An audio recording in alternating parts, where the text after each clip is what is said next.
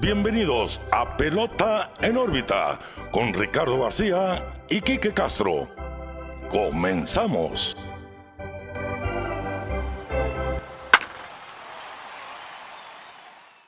Hola, ¿qué tal amigos? Bienvenidos a una nueva edición de Pelota en órbita, su podcast de grandes ligas. Eh, me acompaña como siempre mi amigo Quique Castro y como todos los episodios este es presentado por Clínica Dental San Leo, el guardián de tu sonrisa. Puedes hacer tu cita vía web en clínicadentalsanleo.mx o bien en las redes sociales puedes buscar su contenido en Dental San Leo MX. Los saluda un servidor Ricardo García y les traemos un episodio nuevo lleno de datos. Ya tenemos béisbol, lo más importante, Quique, ya tenemos temporada, ya hay fanáticos en las gradas, así que muchos puntos positivos para arrancar esta semana, Quique. Así es, Ricardo. Pelota en órbita 56, lo logramos. Ya tuvimos un Opening Day en abril. Ya están los juegos eh, comenzando. Igual ya hubo un incidente, pero ahorita tomamos eh, ese tema. Eh, antes de empezar, pues quisiera invitar a todos los que nos escuchan a que nos sigan en nuestras redes sociales: Pelota en órbita, Facebook, Twitter, Instagram y YouTube. Eh, donde podrán encontrar contenido semanal de los temas que abordamos en el programa y una que otra trivia. Y en YouTube pues se sube el programa completo por si nos quieren ver, quieren ver cómo grabamos la plática. Los invito a que se echen la vuelta y que se nos regalen una suscripción ahí en YouTube para poder ir creciendo en el proyecto. Pero bueno Ricardo, ya empezamos, ya empezó la fiesta, empezó temprano y todos parecen estar listos para una nueva temporada. Sí, sin duda. Y es que mira, desde que veíamos que iban a haber aficionados, se emocionaba, ¿no? Ya esta temporada, realmente siempre emociona una nueva temporada porque siempre hay cambios, caras nuevas, caras viejas en otros lugares, béisbol al final del día. Y qué mejor, ¿no? Que ciertos estadios, el caso de Texas ya con 100% de afición, la mayoría con el 20%. Sí, más adelante vamos a ver unos detalles, ¿no? Que surgieron en esta temporada 2021. Sí. Eh, pero antes de comenzar, también agradecemos a todos los que participaron en nuestro giveaway. Acabamos de hacer el Facebook Live hoy, sábado 3 de abril, que grabamos este episodio. Ganó Nudus Castro en Instagram y Dorita Mora en Facebook. Así que les agradecemos a todos los que participaron y nos ayudaron compartiendo la publicación, como así, como así también eh, siendo parte de ella. Así es. En fin, Kike, mira, como dices, toda temporada emociona estábamos nosotros demasiado ansiosos, ¿no? Por tener, tener pelota, porque cuando iniciamos pelota en órbita estaba la temporada 2020 en Spring Training. Creo que fue antes del Spring Training, el, primer, episodio, ¿no? Quizás eh, sí. Pero fue, fue en febrero. Fue antes de que cancelaran todo, vaya, sí, sí, básicamente. fue, fue, en febrero. En eso estoy de acuerdo. En eso, en eso estoy seguro. Perdón.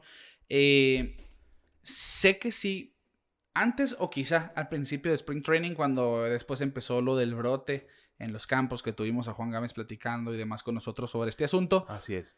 Pero, por lo tanto, nosotros no vimos un Opening Day tradicional y realmente tuvimos que sacarnos temas de la manga para darles pelota en órbita semana con semana. fue una odisea porque imagínate, nuestro plan era solo eh, hacer un programa para hablar de béisbol, hablar de, los juegos, de ver a los jugadores sucede todo lo del COVID, ya lo conocemos, todo lo que ha sucedido en este año ya de, pandemia.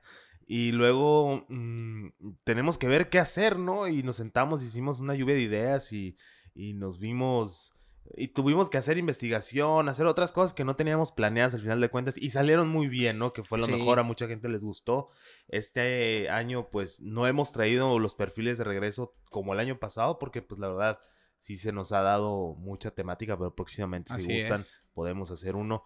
Em, y ahora pues ya vivimos ese Spring Training, ese sentimiento de estos juegos ya cuentan, ya no es exhibición, eh, ya es todo, no es apurado, porque yo siento que la temporada pasada empezó muy apurada, todo sin saber qué iba a pasar. Sí, porque realmente en, en, junio dijeron, arrancamos el 18, por decir una fecha, de julio, ¿no? Sí. Y, pues estaban todos en su casa comiendo papitas, comiendo sí, no, y aparte se vio en el performance, ¿no? De los jugadores que no estaban al 100%. ¿Y cuántos jugadores hemos visto ahora en el Opening Day que vienen en muy buena forma física? Realmente, si juntaras los kilos que se eliminaron eh, de una temporada a otra, llenas, llenas un estadio de puros kilos perdidos, ¿no? Claro. Y, y, era parte de, los agarró mal parados y por eso yo siento que el considerar, eh, pues la actuación de los jugadores en el 2020 no, es quizá el mejor criterio. A futuro vamos a ver los No, que... pues es que eh, lo platicaba yo con, con amigos que, que platicamos de la, de la temporada anterior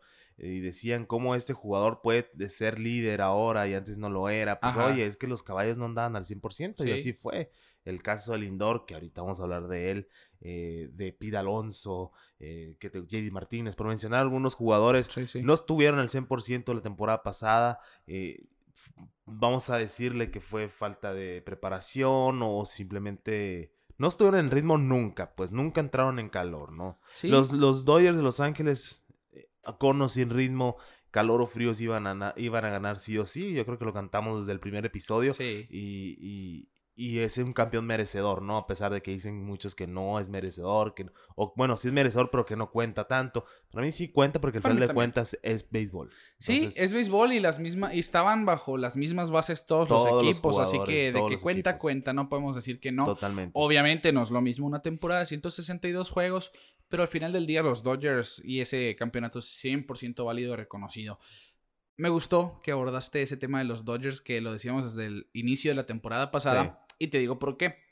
Nosotros lanzamos un episodio que se llamaba Mookie es un Dodger, Sí, que precisamente pasó... conmovió a mucha gente. Sí, o sí, los hizo llorar a muchos. sí. Y realmente fue no el momento del cambio, porque cuando iniciamos pelota en órbita el cambio ya había pasado, si no me equivoco.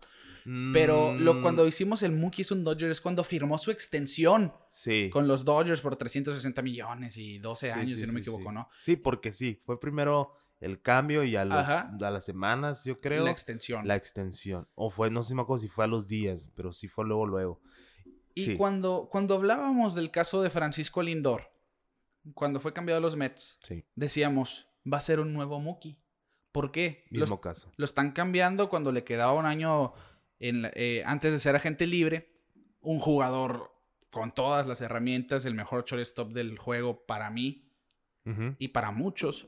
Y sin duda se esperaba que aterrizara un gran contrato en la agencia libre.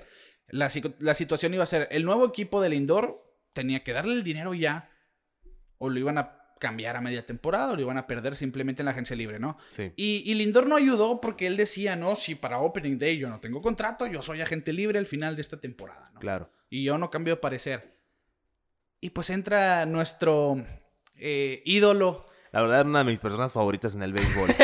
no, sin duda, Steven Cohen abrió la cartera, le Sí, dio el dinero a Lindor, que realmente, pues se hablaba de más dinero eh, que lo que se le dio, porque primero se le ofrecieron eh, 10 años, 325 millones. Sí. Dijo, no, yo no le entro.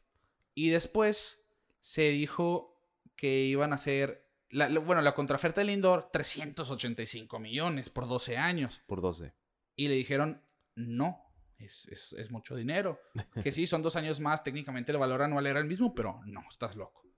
No, iba a ser el mejor contrato en, en cuestión de extensiones, ¿no?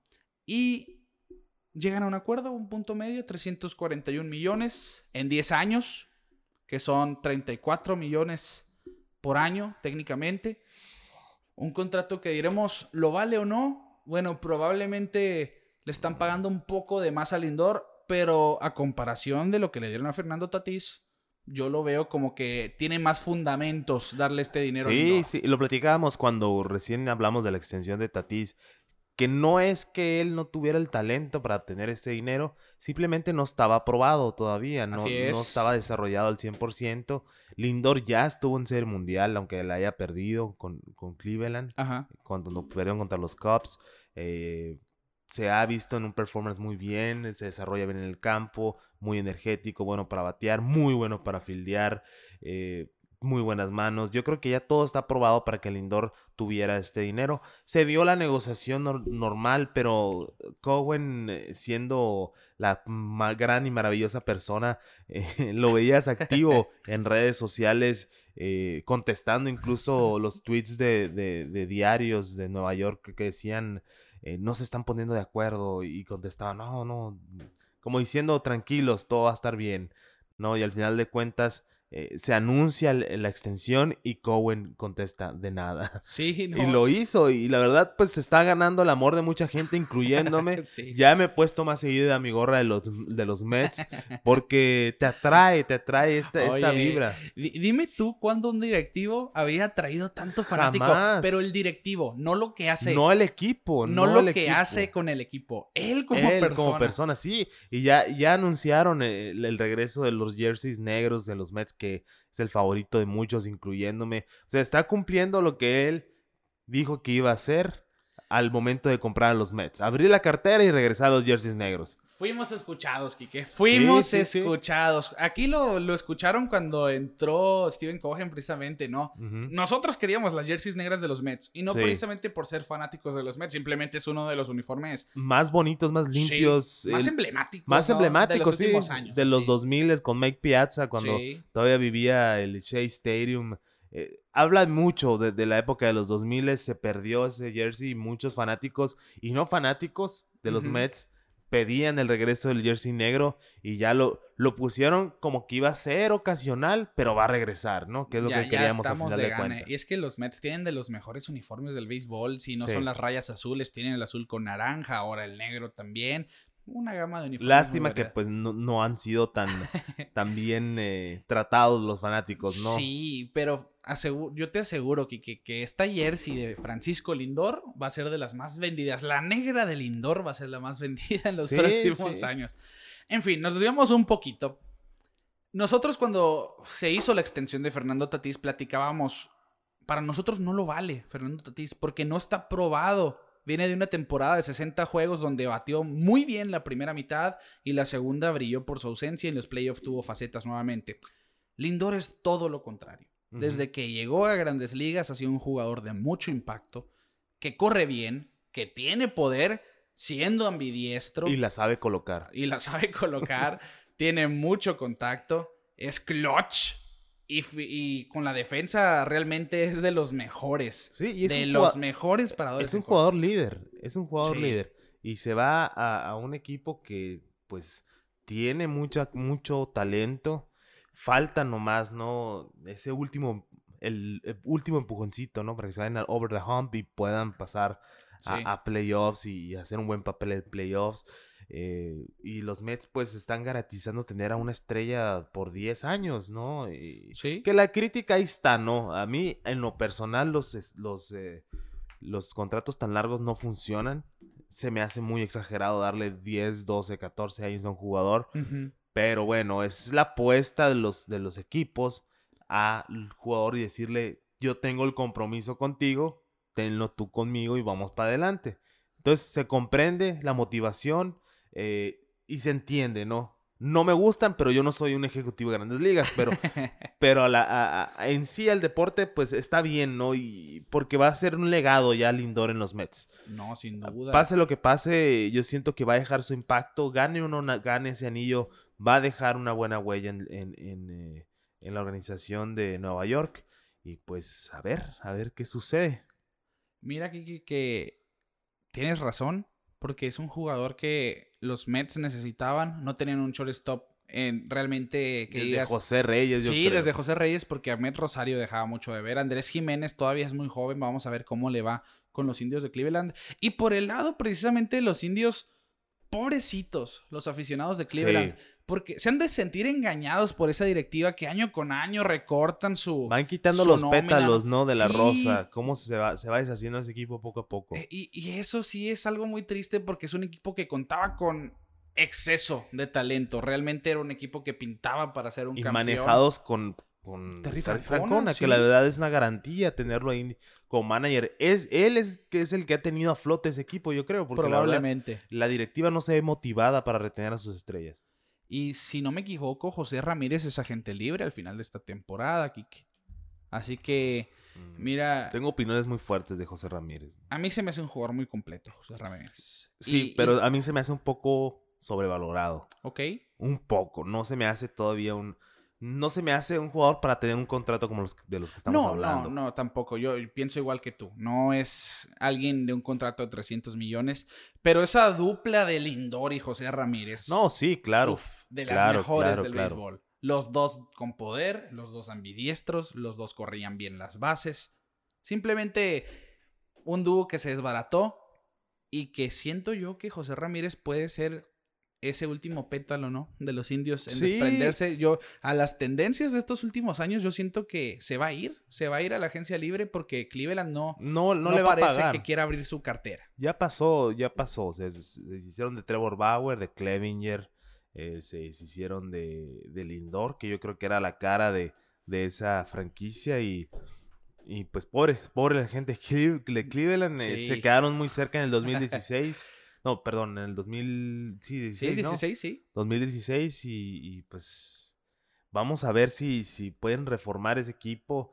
Todavía tienen este, destellos de picheo muy bueno, eso sí, pero ya no, ya no tiene las estrellas que tenían y, pues, pues ni modo, ¿no? Ya fue, los Mets hicieron un buen movimiento para adquirir al Lindor, hicieron lo que tenían que hacer, que era extenderlo y y están en la lucha, ¿no? Y van a estar en la lucha por playoffs y por un campeonato este año. Y le están dando a Francisco Lindor el tercer contrato más extenso del béisbol. Mike Trout, 426.5 millones de dólares. Después Mookie Betts con 365.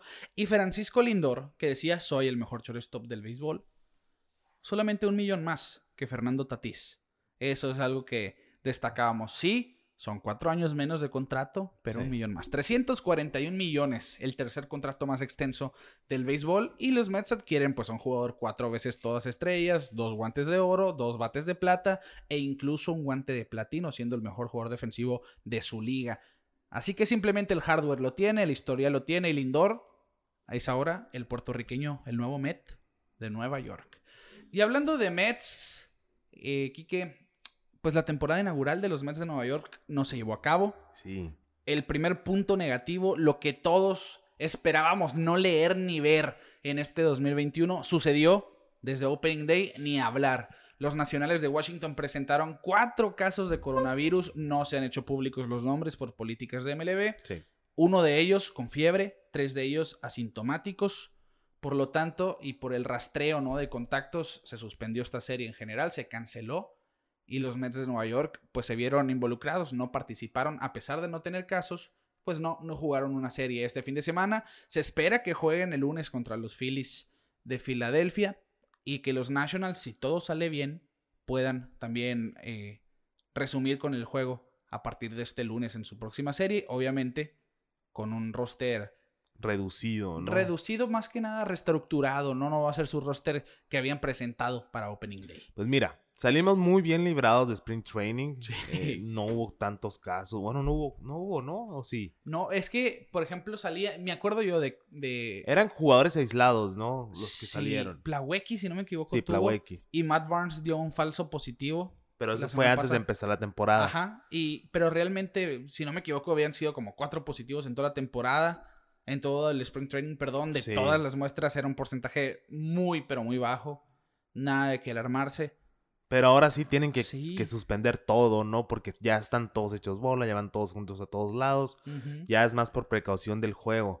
Eh, lástima, ¿no? Y, volvemos a, Lindor. Todos queremos ver ya a Lindor vestido de Met. Sí. Eh, pegando su primer home run en la primera serie. Eh, pero nos van a quitar esa, esa dicha, ¿no? Y es que era un espectáculo el de Opening Day de los Mets y los Nationals. Iba a ser de Grom contra Max Scherzer. Juan Soto contra Lindor. O sea, realmente iba a ser. Una joya, una eh, joya de eh, juego. Era el juego del Opening Day. Sí. Así. Seguro, sí, sí, sí. Y, ni hablar, ni hablar, Kiki. No se realizó. Pero bueno, vamos a esperar a que. Los protocolos ya están y están bien puestos, ¿no? No creo que vayamos a tener tantos incidentes como el año pasado. Eh, series que. Dos o tres series canceladas como el año pasado, no creo. Ya están bien los protocolos, ya está la gente en el campo.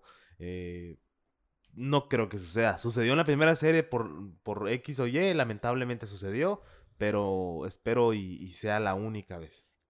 Y entre lo malo y lo bueno, son cuatro jugadores nomás. Sí. Si nos vamos al año pasado con ese brote en los Marlins, que eran siete, o, doce eran y siete en los Cardenales, que eran cifras más alarmantes técnicamente la mitad del equipo, pues vamos de ganes. Son cuatro los contagiados. En el transcurso de la temporada empieza la campaña de vacunación de los jugadores, así que podemos no garantizar, pero estar un poco más tranquilos con esta situación de que vamos a tener juego constante y de que el coronavirus nos va a permitir tener una temporada y de hecho que han sido un poco más flexibles con las políticas. Muchos jugadores ya no traen cubrebocas en el terreno de juego y están quizá eh, soltando un poco la correa en ese aspecto. No hay que bajar la guardia, nosotros por lo menos. No. Así de nuestro de nuestro lado no queda, así que hay que seguir tomando las No, nosotros no, tenemos eh, las facilidades que tiene un jugador de grandes ligas, ¿no? Y todos los protocolos y todo el equipo médico tras de ellos.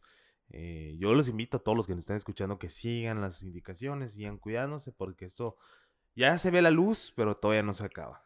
Así es, pelota en órbita. Se pone realmente en preocupación de ustedes. Y bueno, ese fue el primer punto negativo realmente de esta temporada. No, esperamos que no pase a mayores. Si todo sale bien el lunes, que nos estén escuchando, vamos a ver a los Mets en el terreno de juego y con el favor de Dios también a los nacionales de Washington. Sí. Pero vámonos, Kike, a los puntos positivos de esta temporada. Gente a la que le hemos dado seguimiento, gente a la que estamos esperando grandes hazañas, grandecitos. Y ya llegó, pues, el primero en hacer sonar su madero fue uno de ellos. El Tigre de Aragua, Miguel Cabrera, conectó el primer home run de la temporada, Kike. Y simplemente se sintió bien que fuera Miguel Cabrera el que pegó el home run número uno. Y deja tú el home run. la circunstancia. Eh, el escenario. El escenario y, y, lo chistoso, para decirlo de cierta manera, ¿no? Porque aparte de ser uno de los mejores jugadores que hemos visto jugar el béisbol y batear, eh, es un jugador súper carismático que, siempre tiene una sonrisa, siempre se divierte con los compañeros, los está fajando, eh, desfajando, perdón, eh, les quita la pelota, cosas así que nos gusta ver, ¿no? De no solo la seriedad del juego, sino que un poquito más goofy, un poquito más chistosón. Y Cabrera, pues estaba nevando. Sí. Estaba nevando. Nieve en Opening Day. Nieve, en Opening Day. Pega el palo. Nadie sabía dónde estaba la pelota. y Cabrera va a, todo, va a toda velocidad y se barra en segunda. Yo creo que es la única vez que lo va a hacer en su carrera en un trote de home run. Porque al final de cuentas sí se vio, ¿no? Que, que pegó la pelota arriba del barandal, arriba de la franja amarilla y se fue la pelota. Y un espectáculo, ¿no? Y que sea Miguel Cabrera, porque pues ya hemos comentado, ¿no? De su carrera y hacia dónde va directo a Cooperstown sin escalas. Eh, queremos que sigan anotando eh, puntos y puntos y puntos para que esa votación sea más cerca del unánime. Sí, para mí las credenciales ya las tiene, pero hay que reforzarlas. Hay que reforzarlas, Carlos. Se esperaban los 3.000 hits, 500 home runs de Cabrera, por decir algunas cifras, 1.800 producidas también.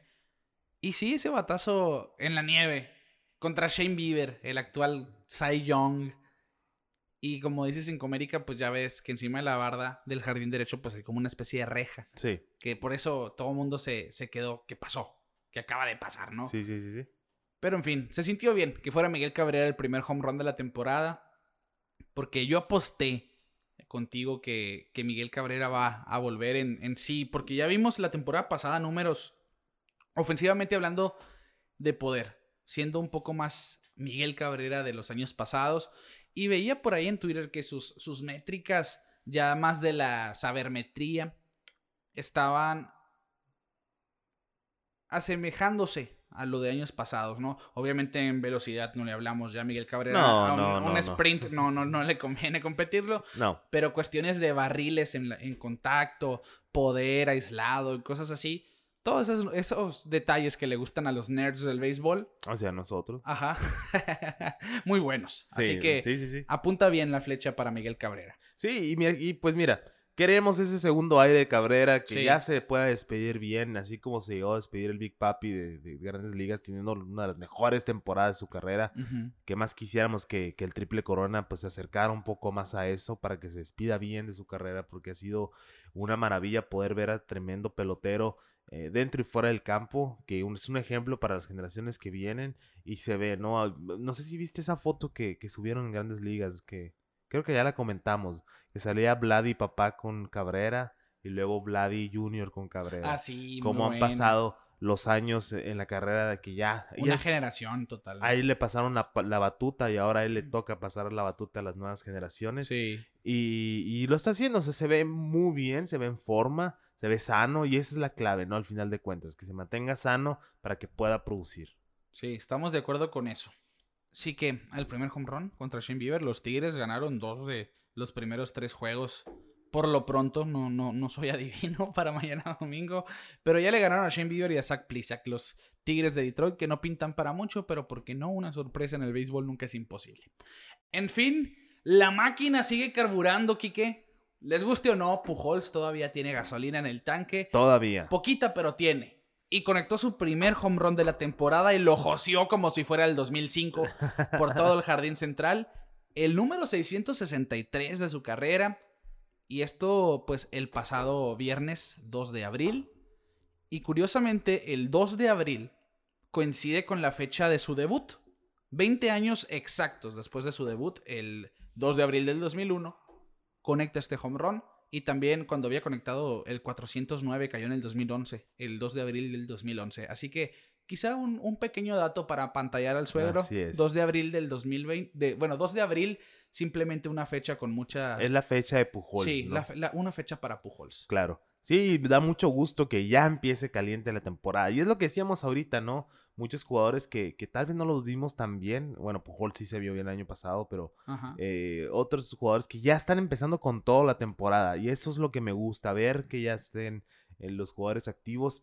Y, y, mm, y Pujols, pues ya lo hemos comentado lo suficiente que queremos que, que tenga tenga salud y que pueda seguir, ah, igual que Cabrera, anotando, anotando más y más y más a su lista de, logros. Sí, y de hecho también busca escalar en la lista de hits Albert Pujols. Vamos a ver, vamos a ver.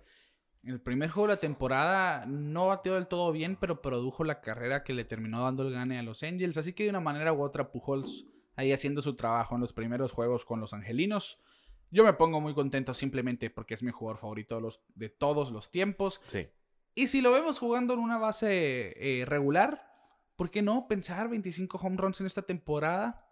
No, no me parece tan descabellado. tirarnos a los 30. Yo, eh, que tengan un temporadón. o sea, decíamos, le faltan 38 para 700. Lo veo. Que pega de los 30 este año y 8 para el otro y ya. Si pega 25 o más de 20, yo digo, sí vuelve una temporada más Pujols, porque no ha dicho nada de su retiro. Sí regresa. Ya este es su último año de contrato. Sí, es su último año de contrato. Pero ¿con quién se va a ir? Esa es la duda. No creo que los angelinos lo vayan a traer de vuelta. Si hubiera bateador designado en San Luis, quizá existiera un reencuentro ahí. Tampoco no creo. Tampoco no creo, porque San Luis ya tiene mucho poder fuerte. Goldschmidt, Arenado, no necesitan a Pujols. Me gustaría que se quedara un año más con los Angels, porque ya un tercer equipo para una leyenda de ese calibre, a mí personalmente no, me, no me gustaría. En fin, mira, 25 home runs, voy a ser optimista también con esa cifra, pero lo veo muy posible. Simplemente, no, ayer le tiró Michael Kopek, 99 millas y no se ponchó, le sacaba el bat. Por claro, no, el ojo, el ojo. Ahí sigue la vista. Es lo último que se le va a un pelotero. Así que ahí está, el primer home run de la temporada de Albert Pujols. Y también el futuro de los Angels se fue para la calle. Chohei Otani conectó su primer tablazo de este 2021 y contra el cerrador de los White Sox, el cerrador del año, Liam Hendricks, que no tuvo de Otani una noche muy buena, de hecho se había ponchado en tres ocasiones y lo tengo en el fantasy. así que me, estaba desesperando, Tani, ya. Y se le queda un picheo cómodo en 3 y 2 a Hendrix y conecta un cable por todo el jardín, derecho. Ya, aparte, bueno, ya era un juego que estaba ya más que decidido, ¿no? estaba abierto eh, vamos a recalcar, recalcar eso. Pero ya lo hemos dicho muchas veces también, Otani es muy bueno pichando. Vamos a ver eh, bateando, perdón. Vamos a ver cómo le va mañana. Mañana abre, ¿verdad? Sí, mañana domingo. O sea, usted, en nuestro futuro, en su pasado. Exactamente. Que nos esté escuchando. Estamos grabando el sábado. Mira, que vamos a hacer algo. Vamos a dar dos, dos. Vamos a grabar como que para los dos escenarios posibles. Bueno. El primero, Shohei Otani. Kike lanzó un juegazo. Tremendo. Dos hits, una carrera, nueve entradas. Nos acaba de sorprender Shohei Otani este Diez domingo. ponches, ¿no? Wow. Y el otro escenario puede ser otra vez Otani salió temprano, le molestó la ampolla aquí. Dos entradas, tres ampollas, seis carreras. no, no. no, pues es que tenemos que esperar lo mejor de Otani. Sí, ya se vio en la, en la, Subway Series. Subway Series. Sí, es la Subway, no. Sí, sí. La Freeway, Freeway. Freeway. Series. Sí, la Subway es la de Nueva York. Ajá. La Freeway Series eh, que, que siempre contra los Dodgers que, que, la hacen antes de empezar la temporada. Eh, que salió con ampollas en las manos. Otra vez las malditas ampollas están regresando al béisbol. Sí. Em, Pero espero que nomás sea algo de una ocasión. De hecho, ya, ya dijo Joe Madon, ya el problema de las ampollas es cosa del pasado. Fue, realmente no era una ampolla como la que tenía Walker Buehler en los playoffs, que el Sí. dedo se le veía negro, ¿no? Que era algo mínimo y que va eh, al 100% Entonces, para el Sunday Night. ya ¿no? listo. Entonces va a estar bueno ese juego. Hay que estar al pendiente de Otani. Yo le he puesto que a que tiro mínimo una salida de calidad. Puede ser, puede ser, porque también no se enfrenta a un equipo fácil No, y, sí, y- cierto, los White Sox. están, en- están encendidos. Y, y precisamente, hablando de los White Sox, de alguna manera están ligados porque jugaron la primera serie de esta temporada, los Angels y los White Sox. José Abreu, el MVP, conectó Grand Slam en el mismo juego. Así que ya el cubano diciendo presente. Pero realmente el punto a rescatar de este juego, sin duda alguna, fue la actuación de Jermín Mercedes. Sí. Este novato realmente se puso en los reflectores. ¿Por qué no cualquiera se va de 5-5 en un juego? Para empezar, en un juego. En un juego. Menos en tu debut. De Así es. 5-5 con un doble y cuatro producidas. Un novato de 28 años porque... Ya viejo, Sí, ya viejo. por las oportunidades, pero Sí. realmente lleva años haciendo ruido en esta organización. Y, y me da mucho gusto que aprovechara Claro. de esta manera su Claro, primer no. shot, ¿no? Y, es, y es, un, es un jugador. eh, vi sus redes sociales, me metí a su Instagram para ver qui- quién era. La verdad, yo no lo conocía. Ujú. eh, y se ve que desde el principio él estaba agradecido por estar en la organización de los White Sox. Subió una foto ahí eh, posando y diciendo: Soy parte de esta organización, guau, guau. Y luego, el día que, que se va de 5-5, sube una foto con su manager, con la, con el, eh, la tarjeta de line-up, diciendo, no, mi primer juego en grandes ligas, estoy bendecido de ser parte de la historia. Se nota que es un jugador Sí. humilde, que le gusta el juego, que está apasionado, y eso es lo que necesitamos ver, Ricardo. Gente que, que esté feliz de estar arriba, que dé todo en el campo, y Germín pues lo hizo al irse de 5-5 en su primer juego. Sí, y es que, ah, claro, no fue su debut de Grandes Ligas porque tuvo un turno el bate en el 2020, pero fue su primer juego iniciado. Realmente, Ok. sí, poder- técnicamente fue su primer juego, porque nomás tuvo un turno en 2020, no fue nada, ¿no? Y hizo historia en este primer juego con ese de 5-5. Es el primer jugador en la era moderna del béisbol, es decir, de 1900 para acá, que se va de 5-5 en el, en el primer juego en el que inicia en su carrera.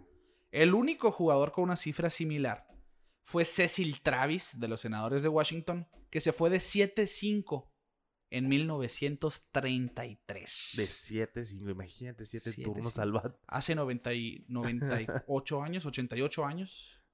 Desde Cecil Travis. Sí, imagínate, ¿no? Eh, Pero es lo que te digo. Está empezando muy bien la temporada. Sí, Estoy muy emocionado. puntos positivos. Estamos teniendo muy buenos juegos. eh, y, y esas son las historias que nos gustan seguir, Ricardo. La verdad. el que, que el underdog, como le dicen, o el, o el que viene de abajo, llegue y, y sorprenda. Igual que el año pasado con, con- con los Tampa Bay Rays y, y con eh, liderados por, por el cubano Randy Arozarena, Randy Arozarena, se me fue el nombre por un segundo. que- que de hecho va- arrancó bien, tranquilo pero bien. Pinta para ser el novato del año Sí, de la Liga Americana. Vamos a ver también. Lo vamos a seguir a, lo vamos a y a Rosarena esta temporada. Y fíjate que Mercedes, un jugador que en, lo veíamos en Spring Training con batazos muy contundentes. Realmente Sí, es un hombre fuerte. Es un hombre corpulento, ¿no? Para empezar, es un receptor por naturaleza, por la situación del lineup de los White Sox. Es bateador designado. Sí. Cosa que quizá le beneficie, ¿no? A la hora de, de batear. Vaya. Pero, en fin, cinco hits en cinco turnos. Ni en el slow pitch, Kike. Así que mira, se, se- se- se aplaude esos. Ni en el softball. Ni en el softball. Así que realmente un punto a destacar de, esta de este primer fin de semana del béisbol de grandes ligas. Otro punto a destacar y que a mí me emocionó mucho, Kike. Sí. Buster Posey no jugó en el 2020, que fue la primera temporada de Gabe Kapler como manager de los gigantes. Llega este 2021, Posey viene con todas las pilas recargadas y se encuentra de- a su manager Gabe Kapler, ¿no? De trabajar con Bruce Bochy en 2019 y tres series mundiales con él, a trabajar con un nuevo manager que lo pone de séptimo bat Una falta de respeto. Yo lo sentí así también. No sabes quién soy yo, le Mm. hubiera dicho si fuera Buster Posey, ¿no? Yo mínimo, del sexto para arriba, me explico. O sea, ¿qué es un puesto? Sí, del 6 al 7. Claro. Pero ponlo en la parte, en la parte gruesa del orden no es cualquier bateador Buster Posey. que La sí, verdad. Ya no batea poder como en el 2012, Ya no podría 2013. ser, pues te estás pero- hablando casi de 10 años. Sí, de sí, sí, estamos de acuerdo. Pero no deja de ser un bateador de temerse. Ajá. Y precisamente eso hizo en esto. Primer turno al bat del 2021 para Buster Posey. Home run contra Marco González al jardín izquierdo.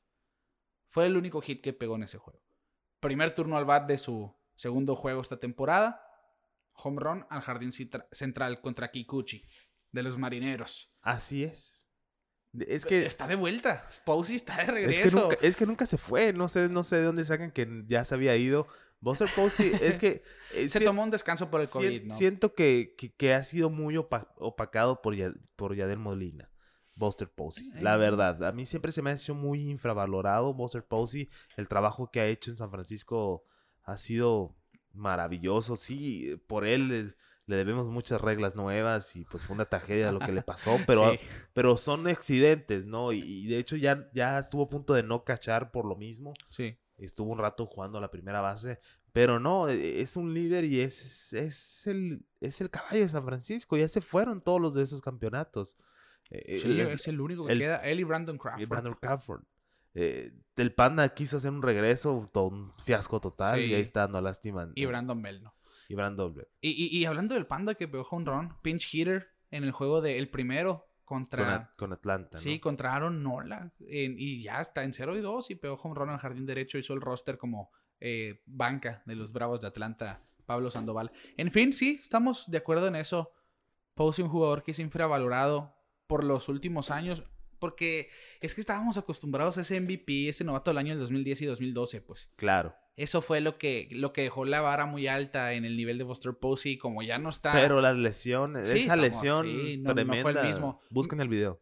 Sí, ahí está, ahí está el video donde lo taclean y le fracturaron una pierna en tres partes. Por no eso ya no se pueden hacer las tacleadas en, en home plate. Ahí, así, ahí entró la regla en que ya no hay el famoso caballazo en home. Ya el catcher no puede estar bloqueando el plato hasta que no tenga la pelota y demás. Pero en fin, Buster Posey, dos home runs en dos juegos. Y que sigan. Sí. Porque ese equipo de San Francisco necesita revivir. Sí. Necesita, necesita poner más Estuvieron presión. A nada de los playoffs Sí. el año pasado. Se eh. desinflaron un poquito en los Se últimos metió 10 de, juegos. de último momento Milwaukee. Evan Longoria también, dos home runs en los dos primeros Otra juegos. estrella olvidada. Sí, ¿no? otra estrella. Es que él sí, él sí dio un bajón. Él sí dio un bajón muy feo. Pero no deja de ser Longoria, no deja de ser No, un, no. un bateador de respetarse. Y los gigantes que tienen récord de uno y uno en los dos primeros juegos, pero han bateado mucho poder. ¿eh? Cuidado con Dickerson, cuidado. Dicen por ahí también que Austin Slater puede sorprender. Jastrzemski no se ha visto del todo bien en los dos primeros juegos que Sí, nosotros hay, hemos hay visto. que, ¿no? hay que, hay que Sí, hacer hay mucho énfasis en esto, eh, gente. dos juegos. Son dos juegos que hemos visto todavía de Sí. todos los equipos. Porque ya veo gente, ¿no? Quejándose jugadores y de malos inicios. No hay problema si te vas 0 y 2 al principio de temporada. Quedan otros 150 y tantos juegos. Sí. No te preocupes. eh, no, se, no hay que alarmarse todavía de nada, pero se están viendo buenas tendencias. Sí. A eso es lo que vamos, ¿no? El que inicia bien, cierra bien, dicen Claro. por ahí, ¿no? Eso es muy importante, pero no hay que alarmarse si empiezas en un slump. Porque hay que recordar, vienen todos de vacacionar, que sí, ya entrenaron a diferencia de la temporada pasada, pero el ritmo hay que retomarlo. Que el timing dicen que es lo último que, que se ajusta, ¿no? Ya después del Spring Training. Hablando de nuevas caras, Kike, Trevor Bauer, un debut muy agridulce, diría yo. Sí. Con los Dodgers empezó excelente, seis entradas sin hit. Y luego en la séptima le cayeron a palos. Cuatro carreras le hicieron en la séptima entrada. Pero se llevó la victoria, seis entradas y dos tercios, tres hits y diez ponches. Se vio nasty, grosero, abusó de los bateadores en las primeras Empezó seis muy bien. entradas. Y es lo que queremos ver, ¿no? Que esté en su ritmo, que se vea bien, que se vea dominante. Ya vamos a meternos a pláticas de Kevin Cash, ya séptima entrada, pues ya te vieron más de una vez, ya eres más, ¿no? Ya te, te leen un poquito más la secuencia de picheos, pero bueno, ¿Sabes, ¿Sabes a qué le recrimino yo eso? A qué batió. A qué batió. Porque en la Sí. sexta entrada batió y se envasó. Tocó la bola. Tiraron mal a home y él corrió. Y corrió fuerte y corrió las bases y. Y no llegó. Ya se veía un poco quizá agitado, ya un poco desgastado. No agarró aire al momento de Ponle, regresar, ¿no? ajá, Sí, y, y quizá eso le pudo haber afectado porque ya no hay bateador designado universal. Y puedo hacer otra rabieta si quieres, Ricardo, pero no, que- no, no, es que es... es- Mira, em, hay gente que dice, así es el béisbol. Pues sí, así es, pero han cambiado muchas cosas. Esa es una de las que... mí- yo, yo la verdad... Es que ahora que estamos viendo interligas, por ejemplo, veo en el juego de Miami y, y los Rays. Tyler Glasnow en la caja de bateo con el bat así al hombro nomás. Strike, strike, strike, vámonos a sentar. Ah, Exacto, y se regalas. eh, eh, Dennis Eckersley eh, lo dice mucho eso.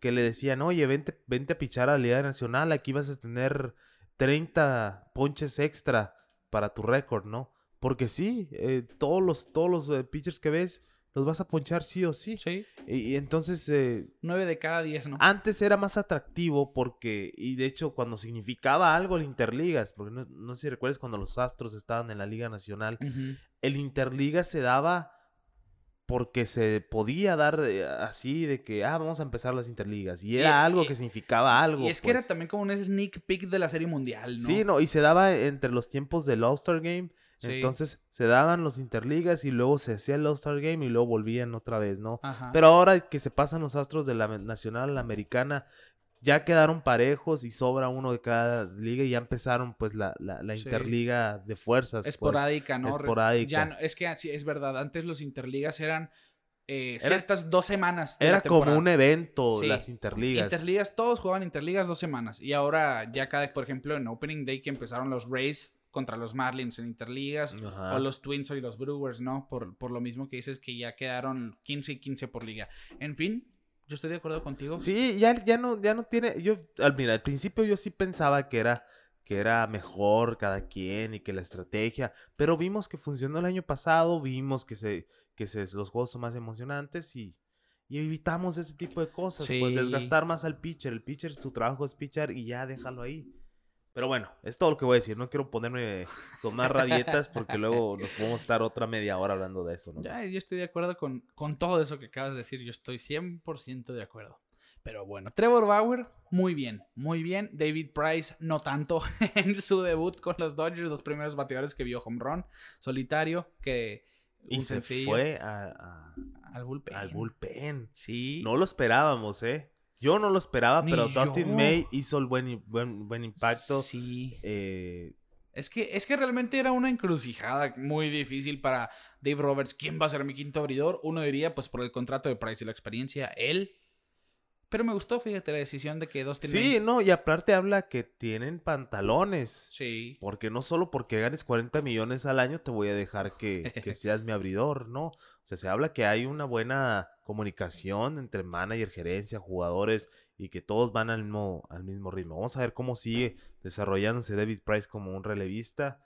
eh, y pues bueno, vamos a ver qué sucede con los Dodgers de Los Ángeles. Que pintan para tener el mejor récord del béisbol. Ahí vieron la publicación en nuestras redes sociales, por cierto. Caras nuevas, hablando de Nolan Arenado, ya se estrenó con los Cardenales de San Luis, pegó dos hits en su primer juego. En el segundo se fue para la calle contra los Rojos de Cincinnati.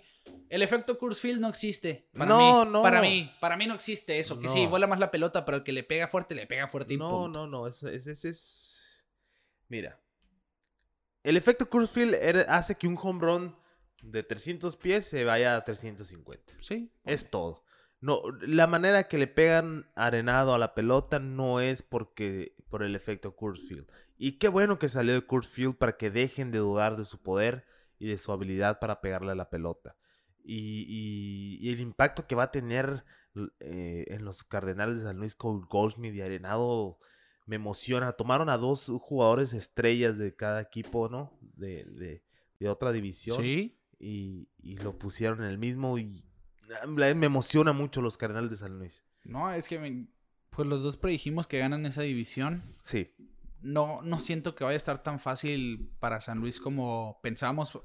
Siento yo que no pensé en su momento en los cerveceros de Milwaukee y su rotación con Woodruff y, y Corbin Burns, pero, pero sí, para mí siguen siendo el favorito. Y es que esa combinación de Goldschmidt de segundo bat, porque béisbol moderno, Sí. Arenado de tercero y Paul de Jong de cuarto. Decente, es una line muy buena, realmente. Y, y ya simplemente ver a Arenado pegando home run en su segundo juego, vestido de Cardenal de San Luis, pues ya te habla de que está listo. Vamos a ver mínimo otros 30 de esos en esta temporada. Empezó donde se quedó. Sí, empezó. Nomás se cambió de camiseta. Sí, vamos a dejarlo de esa manera. Empezó donde se quedó. Y un juego donde estuvieron calientes los ánimos, ¿eh? Se Sí, vaciaron las bancas. El día de hoy. Sí, se hoy sábado se vaciaron las bancas entre Cincinnati y San Luis tras pelotazo a Nick Castellanos, no, no, eh, No intencional, intencional. no fue intencional. Incluso Yadier Molina platicó ¿no? con, con Castellanos, lo calmó porque sí mostró frustración. Y al paso de la entrada en un well pitch, Castellanos de tercera se va home y llega barrido de cabeza junto con el pitcher. Queda por debajo del pitcher técnicamente y cuando se para como que empieza a gritar y le dice algo Sí. y pues calentó la grada. Calentó la grada y a Dier Molina no le pareció para nada porque ya había hablado con él y demás. Se vaciaron las bancas, no pasó a mayores. El único expulsado del juego fue Nick Castellanos. Sí, porque siguió, siguió. Como diríamos en la primaria, es que él empezó. él- sí, siguió con, eh, diciéndole cosas al umpire y ya no le pareció. Ya habían, Sí. eh, eh, ya habían advertido las bancas. Pero leí un tuit ahorita de una declaración de Nick Castellanos que decía: Yadier Molina me puede pegar un puñetazo en la cara, pero aún así yo le voy a pedir un jersey firmado. claro. El respeto está. El respeto está y quién no quisiera un jersey de Yadier Molina firmado. Mira, ya con eso me cayó mejor Nick Castellanos. Sí. Porque sí se me ha hecho una actitud muy. Antideportiva, ¿para? ¿no? Para que simplemente. Sí, ¿no? vas empezando, va empezando temporada, ¿para qué te pones a hacer ese tipo de cosas? Pero bueno, Sí. son los calores del béisbol también. Y Kike, mira, con eso vamos a cerrar los puntos positivos de esta temporada y nos vamos a ir al feo. A dos fatales. Sí, pu- Dos sí, feos. Sí, dos feos. Muy fe- tristes. Sí, uno es muy triste. Sí. En fin, el juego de estrellas. Si ustedes vieron juegos de los Bravos de Atlanta, traen un parche que indica que en el Truist Park se iba a jugar el juego pues de todos estrellas en esta temporada 2021. Rob Manfred dice no. Por asuntos políticos, el juego de estrellas no se va a realizar en Atlanta. Quisiera decir, mira, que el deporte y, po- y la política jamás se deberían de mezclar. Sí. Pero en esta ocasión mm, siento que Rob Manfred no estuvo del todo mal. Pues después de ciertas leyes en, en Atlanta, bueno, en el estado de Georgia, se va a limitar la votación. Ya no van a existir las, la- las urnas en línea, como se vieron en esta presidencia de Joe Biden, en esta votación, que se cantó fraude por parte de Trump y demás, que nunca se comprobó. Y por lo tanto en Georgia están diciendo, no van a haber urnas en línea, se van a limitar las casillas y también se, se puede eh, multar a quien lleve comida o lleve eh, agua, ¿no? A, a los que están haciendo fila para votar. Y esto también complicaba el, el- el paso en, en cuestiones de identificación a la hora del voto. A grandes rasgos es eso la ley en Georgia para no ponernos muy No, políticos, ¿no? Sí, Porque esa no es nuestra tirada. Pero Rob Manfred pues dice, no, pues nosotros estamos de acuerdo con el voto legítimo, el, la, la libertad, libertad. a la hora del voto y demás, que siento yo, bueno, en parte tiene razón, pero ¿qué te pareció a ti tanto sí levantar un juego de estrellas? Que siento yo que el deporte es algo que une a todos de cierta manera.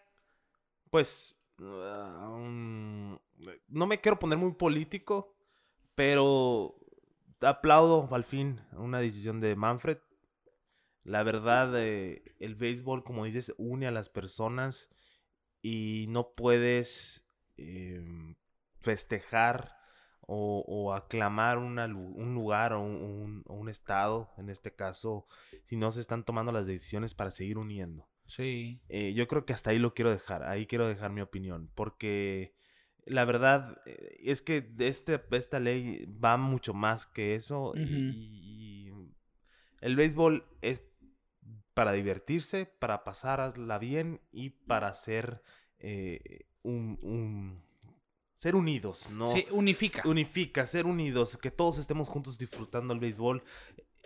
Aplaudo esto de Grandes Ligas. Lo vimos, vimos a Grandes Ligas muy, muy vocal con el tema de Black Lives Matter. Lo vimos en todos los estadios. Todos Ahora los jugadores con tenían lo de Stop camisetas. Asian Hate. Con todo. Se están viendo bien.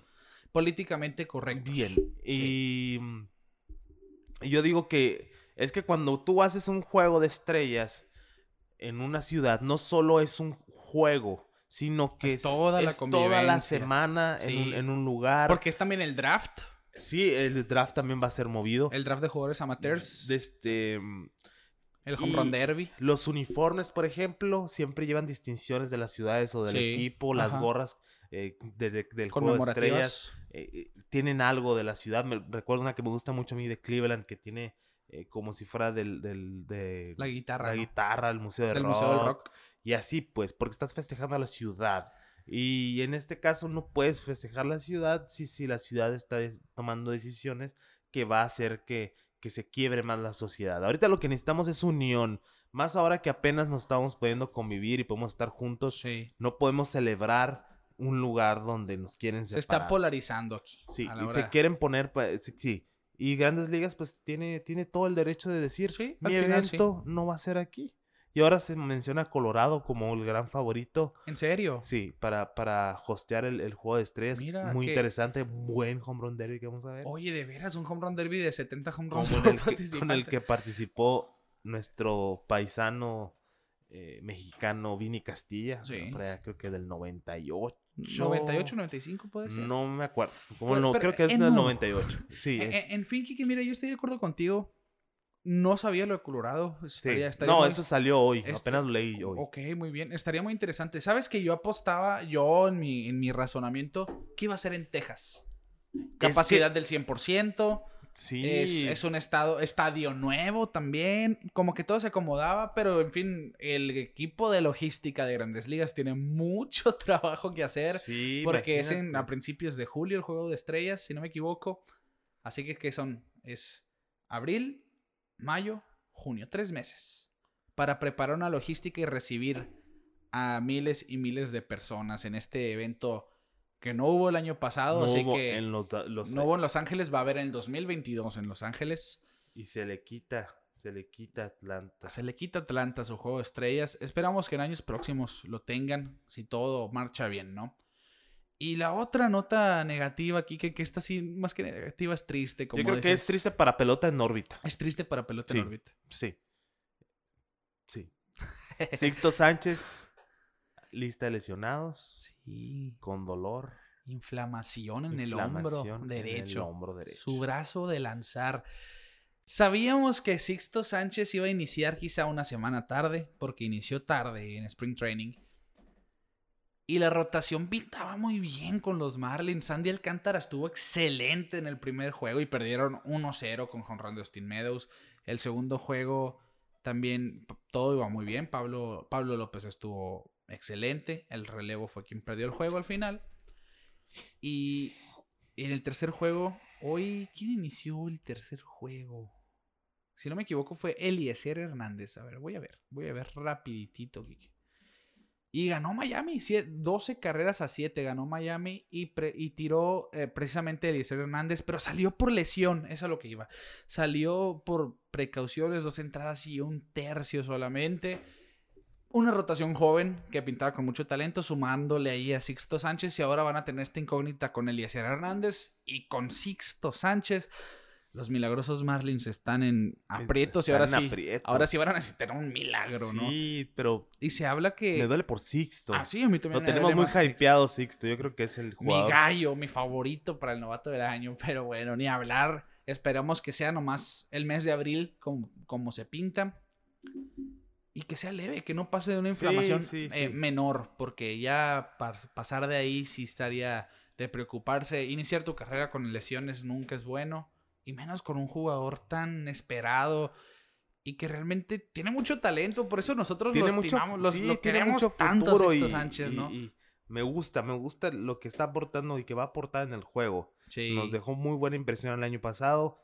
Queremos ver una temporada completa y, pues que regrese, ¿no? Ojalá y sí sea- solo sea molestia y, y que pueda regresar. Vamos a Vamos, ver. Sixto. te Vamos, sí. Vamos a ver el transcurso de los días. Y para complacer a Alberto Gutiérrez, lo saludamos primero que nada, que ha estado muy pendiente en redes sociales, tanto en Twitter como en Facebook. Igual saludamos a todos porque nos han saludado últimamente. Les enviamos un saludo a todos los que nos siguen y a los que han llegado a este minuto del episodio. Pues esta sección leve, yo voy a procurar traerles, un- sin dar mucho de qué hablar, una selección de la semana para el fantasy. Ok. Ok, jugadores que pueden sorprender. El primero, Jonathan India, de los Rojos de Cincinnati. Fue la selección número 5 en el draft del 2018. eh, en general, así que top 5 del 2018, haciendo su debut pintado como tercera base. Ahora va a ser el segunda base de todos los días de los Reds. Ya tiene dos juegos eh, pegando hit en sus dos primeros juegos. Y si va a estar alineado a diario, vale la pena ir con Jonathan India. Y el otro, el definitivo y quien yo no evité draftear, es quien para mí, si no es Sixto Sánchez, va a ser el novato del año. Jazz Chisholm. de lo- Ok. También de los Marlins de Miami. Un jugador que vuela en las bases. Hoy hizo justicia en las bases precisamente. Le dieron base por bola, se robó segunda, se robó tercera. Un triple a la Ricky Henderson, como dicen.